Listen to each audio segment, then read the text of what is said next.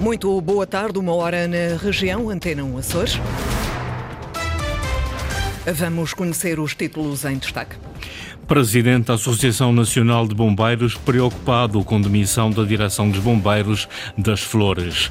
A Associação Sindical dos Profissionais da Polícia alerta para a falta de agentes nos Açores. O reforço anunciado é insuficiente. Bienal Ibérica de Património Cultural arranca esta tarde em Angra do Heroísmo com 200 participantes. Quanto a temperaturas, Santa Cruz e Horta registram 21 graus, Horta e Ponta Delgada 22. Vamos ao desenvolvimento do jornal com Sais Furtado.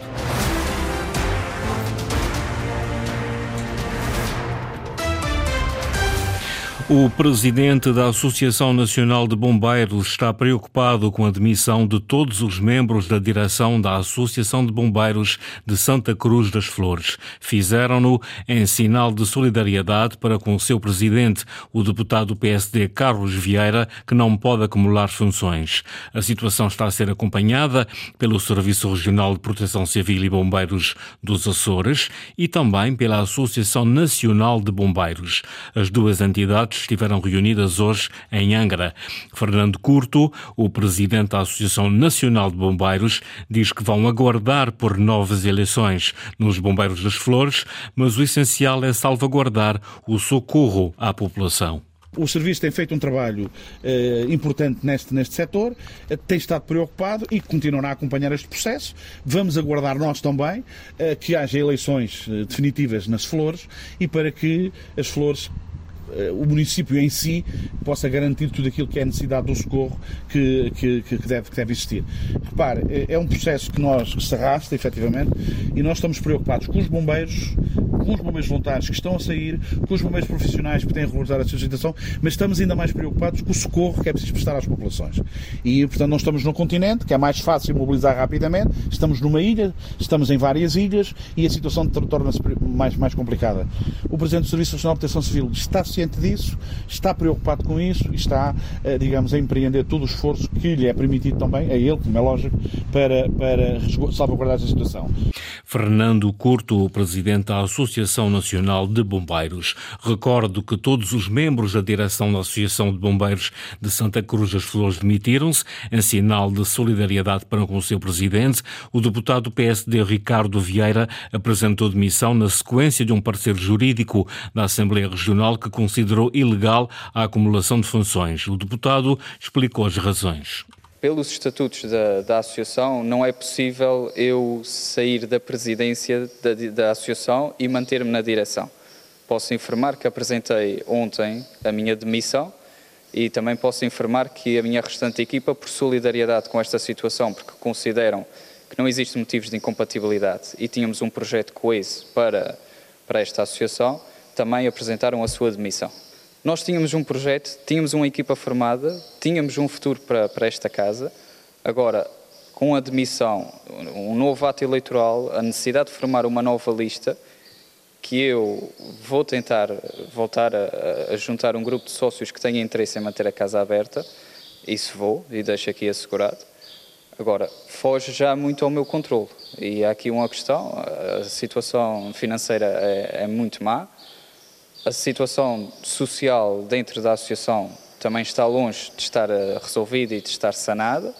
E isto vem, vem tudo atrasar eh, todo o trabalho que tinha vindo a ser feito para esta direção neste último mês, mês, mês e meio.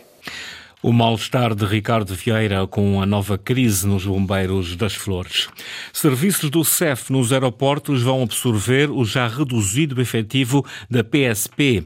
O alerta é da Associação Sindical dos Profissionais da Polícia, que iniciou hoje uma série de visitas às quadras da região onde continuam a faltar elementos. O reforço previsto é de apenas 20 agentes para o arquipélago. O sindicato diz que é claramente insuficiente. Ana Leal Pereira. Um reforço que anualmente rondava os 50 agentes, mas agora apenas vão chegar à região 20. 10 vão ser colocados no aeroporto de Ponta Delgado e assumir funções que eram exercidas pelo CEF. Números que, segundo o coordenador na região da Associação Sindical dos Profissionais, é uma gota no oceano. É, é uma gota no oceano. 20 elementos não, não chega para nada. Só o aeroporto de Ponta Delgada vai ter um reforço de 10 elementos. Portanto, os 20 elementos quase que ficam absorvidos por essa nova missão, não é? Novas funções assumidas pela PSP, mas sem aumentos salariais, diz Paulo Pires. Nós queríamos e queremos, como é uma missão extra, que esse serviço seja remunerado como era com os elementos do CEF. Pelo menos que as pessoas tenham um reconhecimento por causa desse serviço. Já as esquadras da região vão continuar a encerrar por falta de efetivos. Sem as devidas condições, Paulo Pires teme que no futuro a segurança possa vir a estar comprometida. Se isto continuar eh, durante muito tempo, se calhar eh, algum dia vai acontecer isso. Andamos há, há muito tempo a alertar o, o, o governo e os senhores comandantes da PSP, os diretores nacionais, de que a situação está a ficar caótica. Parece-me que anda muita gente com responsabilidade a assobiar para o lado. Uh, não sei se algum dia acontecer um problema mais grave, depois se, se vão atribuir responsabilidades alguém. O sindicato alerta o efetivo da PSP está envelhecido e desmotivado e vê restringido os seus direitos pela falta de descanso ou gozo de férias para assegurar as missões de policiamento. Federação das Pescas entregou no Parlamento uma petição a pedir o adiamento da implementação das áreas marinhas protegidas. Junta quase 1.800 assinaturas. A região quer até ao final deste ano proteger 30% do Mar dos Açores, metade com proteção total e proibição da pesca. Os armadores e pescadores contestam o prazo para a implementação do diploma e pedem a intervenção dos deputados regionais. Essa petição eh, pede exatamente isso que estou aqui a dizer, apela ao Governo que recue eh, em relação aos timings eh, a implementar das áreas protegidas, bem como que seja revista a rede das áreas protegidas que estão previstas nos Açores. Gualberto Rita, presidente da Federação de Pescas, não entende a pressa do governo regional e esclarece que o setor quer apenas mais tempo e soluções. Os profissionais da pesca deixam um apelo ao governo e aos deputados para que não seja aprovada a rede de áreas marinhas e afirmam que a contestação pode intensificar-se. Arranca hoje a Bienal Ibérica do Património Cultural. Esta tarde, às 15h30, marca os 40 anos de elevação de Angra do Heroísmo a Património Mundial da Unesco, a cidade que acolhe este evento com 200 participantes. O encontro quer sensibilizar para questões de conservação e restauro, mas também para o interesse das populações nestas temáticas. Eduardo Mendes. São mais de 200 os participantes que vão marcar presença na Bienal Ibérica de Património Cultural. É Angra do Heroísmo, ela própria cidade património desde 1983, que acolhe o encontro, que quer sensibilizar para questões de conservação e restauro e, ao mesmo tempo, integrar as populações. Teremos connosco mais de 50 entidades e públicas e também empresas privadas que vêm um bocadinho mostrar aquilo que estão a fazer nesta área em Portugal, desde, como digo, a conservação e restauro, a mediação, à realidade virtual, à gestão de bilhética, enfim, e que vão justamente estar a mostrar o que fazem, mas também a partilhar com todos os visitantes. Um dos grandes objetivos da Bienal, desde o seu início, é aproximar as pessoas do património cultural. Em declarações à agência Luz, a Catarina Valença Gonçalves, fundadora da Spira, que organiza o evento, diz que Angra é uma cidade adequada a receber o encontro, o primeiro centro histórico português a ser classificado pela Unesco. Angra é uma cidade pequena e ainda assim faz parte de um conjunto de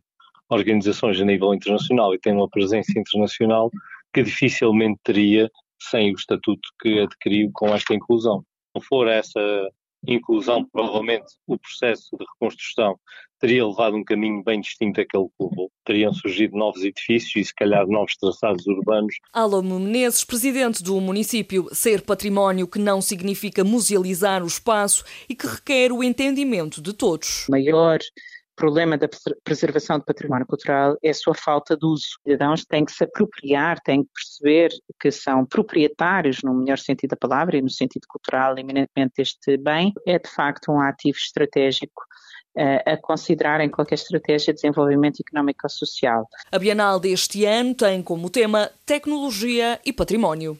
Mais de 800 mil euros para melhorias no campo dos jogos de rabo de peixe. O financiamento é da autarquia. O concurso já está lançado para a segunda fase de obras consideradas essenciais pelo presidente do clube, Luís Lobão. 855 mil euros é este o valor base para a segunda fase do campo de futebol do Bom Jesus, em Rabo de Peixe.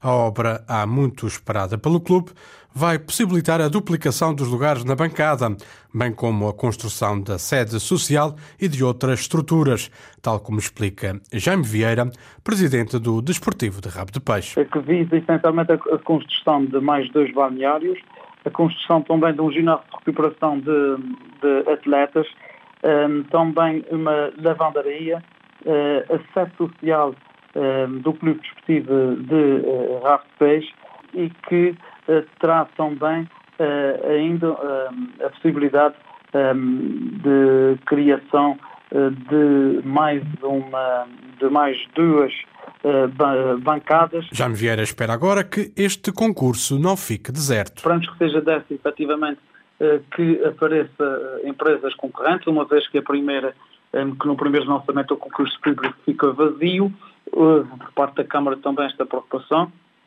que melhore em termos financeiros eh, a proposta e que vamos aguardar que desta, agora com este lançamento haja quem efetivamente fique com a obra para que a gente o mais rapidamente possível eh, possamos ficar com o Estado de Bom Jesus em condições. O campo do Bom Jesus foi inaugurado em abril de 2022, numa obra que custou cerca de 1,8 milhões de euros.